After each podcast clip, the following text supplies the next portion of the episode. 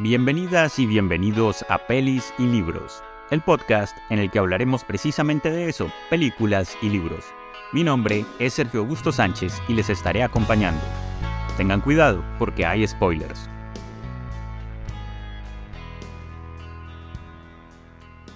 Los 70 para mí son la década más interesante del ya sepultado siglo XX.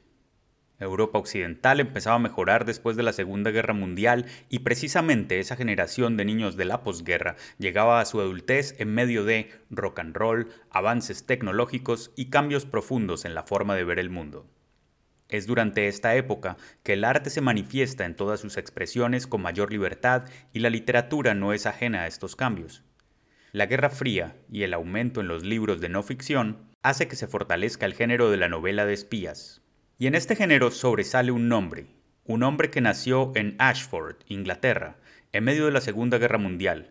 Prestó su servicio militar durante dos años como piloto en la Real Fuerza Aérea y trabajó como periodista para Reuters entre los años convulsos de 1961 y 1965, cuando la profesión de periodista no solo era admirable, excitante y arriesgada, sino que además estaba bien pagada. El libro del que hablaremos hoy tuvo tanta repercusión que sirvió para ubicar a uno de los tantos nazis que escaparon en los juicios de Nuremberg, Edward Rushman, conocido como el carnicero de Riga. Hoy hablaremos de la tercera novela de Frederick Forsyth, El archivo de Odessa, o simplemente Odessa, como se le conoció en el círculo de lectores, la edición que llegó a mis manos en medio de unas tediosas vacaciones. Antes de iniciar, resulta prudente leer algunas líneas del prólogo de la novela publicada en 1972. Recuerden que los prólogos de este autor son introductorios, parte de la trama y por tanto escritos por él.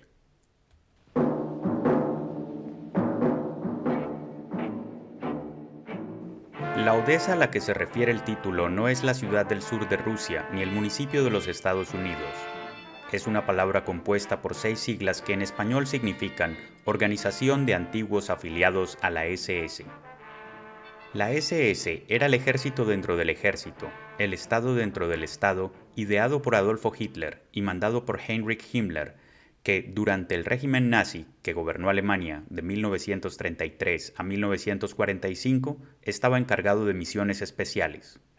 Las misiones tenían por objeto defender la seguridad del Tercer Reich y en la práctica servían a la realización de las ambiciones de Hitler, que consistían en librar a Alemania y Europa de los elementos que él consideraba indignos de vivir, en esclavizar a perpetuidad a las razas inferiores de las tierras eslavas y en exterminar a todos los judíos, hombres, mujeres y niños que hubiera en el continente.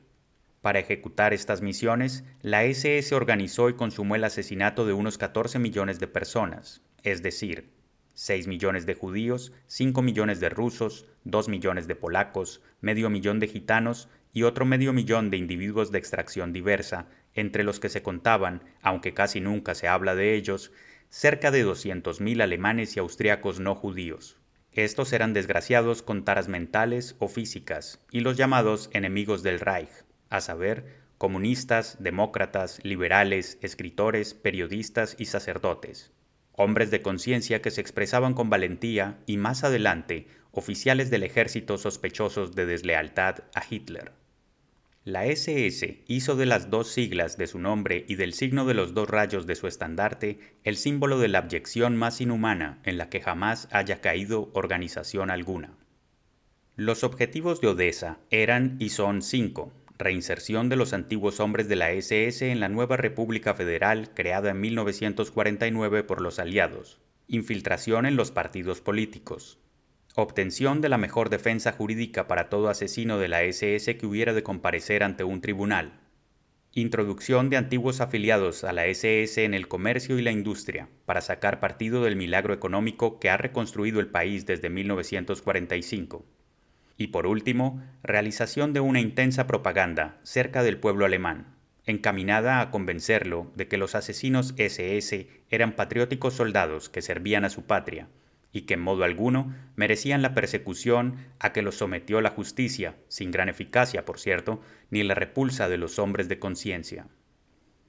Apoyándose en su potente base económica, Odessa ha podido, con relativo éxito, realizar estos planes, especialmente el de reducir a una especie de parodia la reparación oficial exigida por los tribunales de Alemania Occidental. Odessa, cambiando de nombre varias veces, ha tratado de desmentir su existencia, lo cual ha inducido a muchos alemanes a decir que Odessa no existe. Sin embargo, taxativamente puede responderse a ello. Odessa existe, y los Kameraden de la insignia de la calavera continúan ligados a ella. Pese a los éxitos conseguidos en casi todos sus objetivos, Odessa ha sufrido también algún que otro revés. El peor de ellos le sobrevino a principios de la primavera de 1964, cuando el Ministerio de Justicia de Bonn recibió un paquete de documentos en el que no figuraba nombre alguno de remitente. Los contados funcionarios que leyeron los nombres de las listas que aparecían en aquellas páginas denominaron al paquete de referencia el archivo Odessa.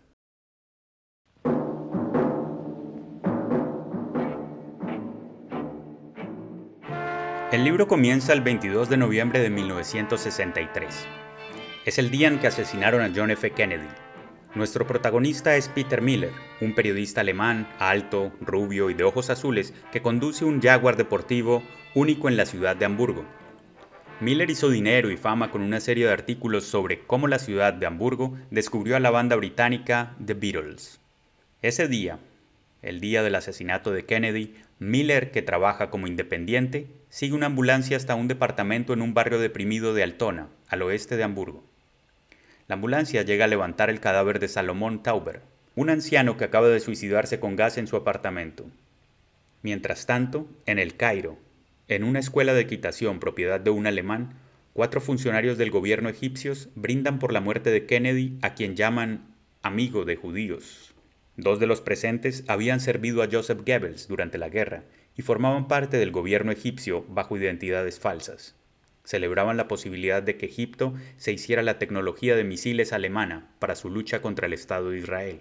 Un buen trato cortesía de Odessa en su intento por continuar el holocausto judío.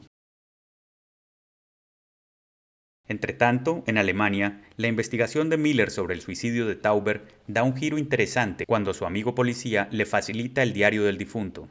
Con su lectura, Peter Miller conoce de primera mano la historia de Salomón Tauber, un sobreviviente al holocausto que estuvo en un campo de concentración en Riga, en Letonia, dirigido por Edward Rushman, mejor conocido como el carnicero de Riga, un nazi despiadado que en la lectura del diario vemos asesinar a prisioneros, a la esposa de Tauber e incluso a un capitán del ejército alemán condecorado con medallas de honor. Conmovido por la lectura del diario y con la suerte de los buenos periodistas a quienes se les aparecen las noticias, Peter Miller ha encontrado su nuevo reportaje. Investigará el paradero del carnicero de Riga y si está libre, lo llevará a la justicia para que pague por sus crímenes. Entonces el reportero va a la oficina del fiscal general y descubre que nadie allí está realmente capacitado para perseguir antiguos nazis. En 1963, con una Alemania dividida y la posibilidad de un apocalipsis nuclear, la atención del mundo está puesta en la Guerra Fría. Por ello es más fácil que los antiguos servidores de Hitler continúen con su partida de ajedrez en la sombra. Así que Miller continúa indagando, y es así como da con Simón Weisenthal, un sobreviviente dedicado a investigar los crímenes nazis. Es Weisenthal quien informa a Miller sobre la existencia de Odessa. Después de su visita al cazador de nazis, Miller es abordado por un grupo de vigilantes que opera en Alemania y tiene estrechos lazos con la Mossad agencia de inteligencia israelí encargada de ejercer su propia justicia por fuera de Israel, de ser necesario y cuando los medios legales fallan. Este grupo ofrece a Miller la posibilidad de infiltrarse en Odessa, ya que el periodista cumple a la perfección lo que se esperaría de un exponente de la raza aria.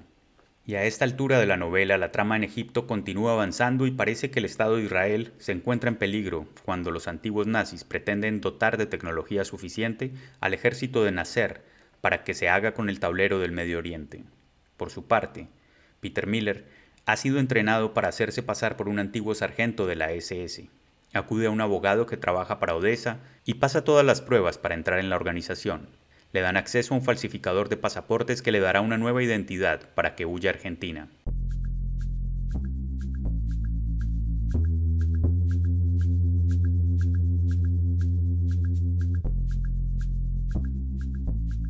Las colaboraciones de Miller sirven a la Mossad para dar con varios antiguos nazis, pero por desgracia para el periodista, su auto deportivo distintivo y único en Hamburgo termina revelando su verdadera identidad. de modo que Odessa contrata a un asesino para que acabe con Miller. El asesino pone una bomba en el auto, que por cuestiones mecánicas del modelo del automóvil nunca detona, de modo que la suerte en este momento está del lado del periodista. Y Miller finalmente encuentra al carnicero de Riga en una cabaña en las montañas. El carnicero ha vivido tranquilamente una vida en la que es miembro activo de su comunidad. A punta de pistola, el periodista obliga a Rushman a leer el diario de Salomón Tauber. Rushman intenta persuadir a Miller para que lo deje escapar, pero el periodista le hace leer la parte del diario en la que Rushman asesina al condecorado capitán alemán. Y es cuando nos enteramos que, por supuesto, ese oficial muerto sobre la nieve era Erwin Miller, el padre de Peter. Después de esta revelación, Miller decide que no va a asesinar a Rushman, lo esposa al radiador de la calefacción, pero lamentablemente cuando se dispone a llamar a la policía, se encuentra con el guardaespaldas de Rushman, quien lo desarma y lo deja inconsciente. El guardaespaldas usa el auto de Miller para bajar al pueblo a pedir refuerzos, con tan mala suerte que golpea un poste oculto en la nieve y este activa la bomba que estaba destinada a Peter Miller.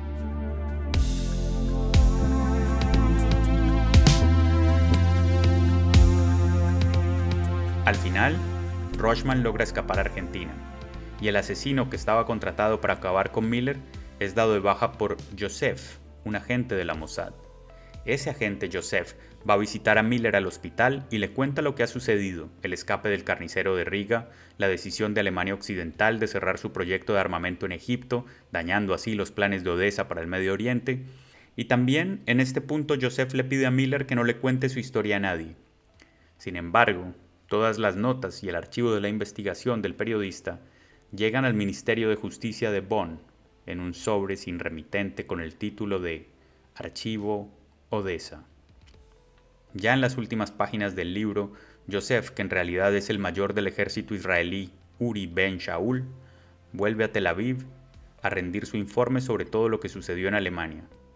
Y el oficial lleva consigo el diario de Tauber, el anciano judío que se suicidó con gas.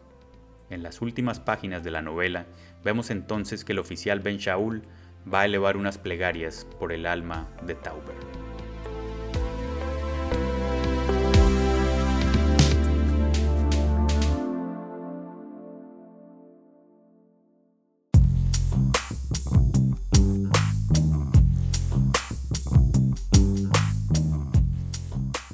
Ahora bien, una de las características de las novelas de espías es que los lectores no siempre podemos saber quién es quién y por eso somos víctimas de giros inesperados y sorpresas, sorpresas reveladoras de la trama. Y eso nos gusta, porque forma parte de esas posibles recompensas que tiene sentarse por horas a leer un libro.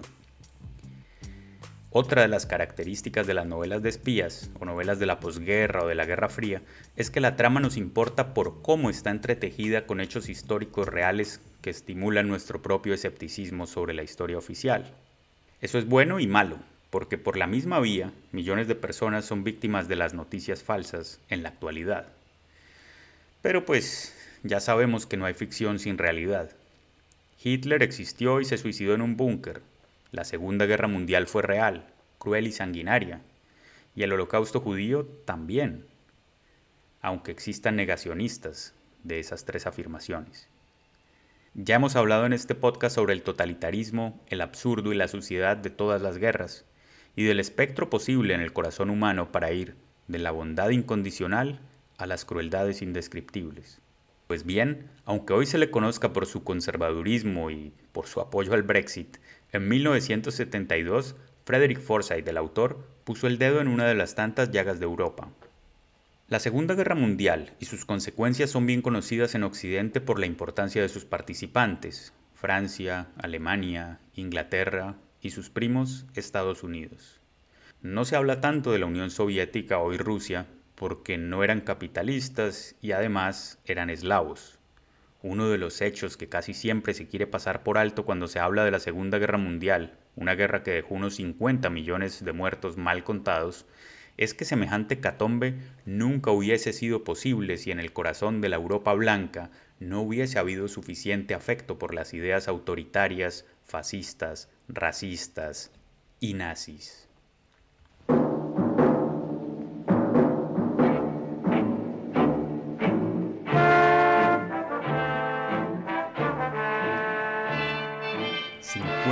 millones de muertos mal contados, Mientras grabamos este capítulo, en la guerra ruso-ucraniana ya se cuentan los muertos por cientos de miles, como cientos de miles hubo en los Balcanes hace apenas 30 años.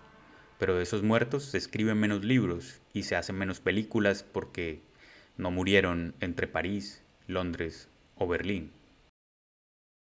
La novela de Forsyth habla de cómo la mayoría de los autores intelectuales de 50 millones de muertes en Europa no murieron en la guerra ni fueron juzgados en Nuremberg, sino que huyeron y se repartieron por el mundo para vivir sus vidas o continuar con su agenda. Aunque los historiadores niegan la existencia de Odessa, la adaptación del libro al cine en 1974 sirvió para que un ciudadano preocupado identificara a uno de sus vecinos en Buenos Aires al salir de la sala de cine nada más y nada menos que el verdadero Edward Rushman, el carnicero de Riga. Y sin embargo, Rushman logró huir de la justicia hacia Paraguay en 1977, donde finalmente murió de un infarto. Quedemos claros en algo. Los crímenes nazis no tienen perdón, aun cuando muchas de sus víctimas pretendan volverse victimarios con algunas de sus actuaciones o declaraciones en la actualidad. Estamos en el año 2023 y es muy probable que los nazis originales estén todos muertos. El problema es que las personas mueren, pero no sus ideas.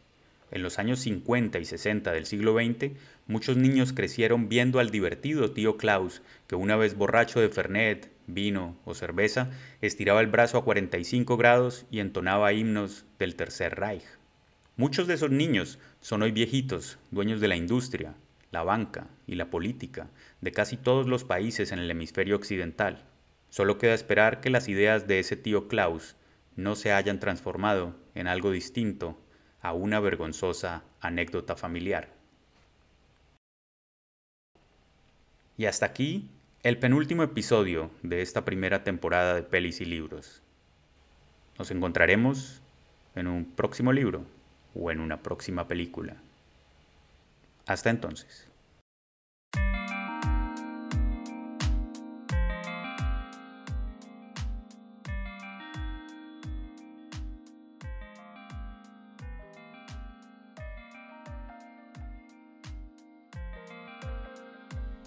Pelis y Libros es un podcast de Sergio Augusto Sánchez en la producción y la locución. Música original, Heikki Vihemaki. Este podcast fue grabado en Oodi, la Biblioteca Pública de Helsinki, Finlandia. Síganme en todas mis redes sociales, arroba Sánchez Escritor, www.sanchezescritor.com.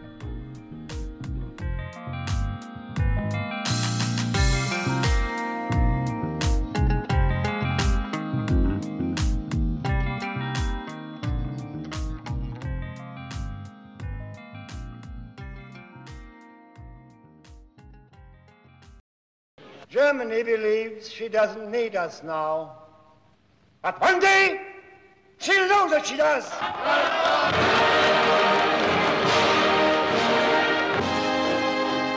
The terrible Odessa.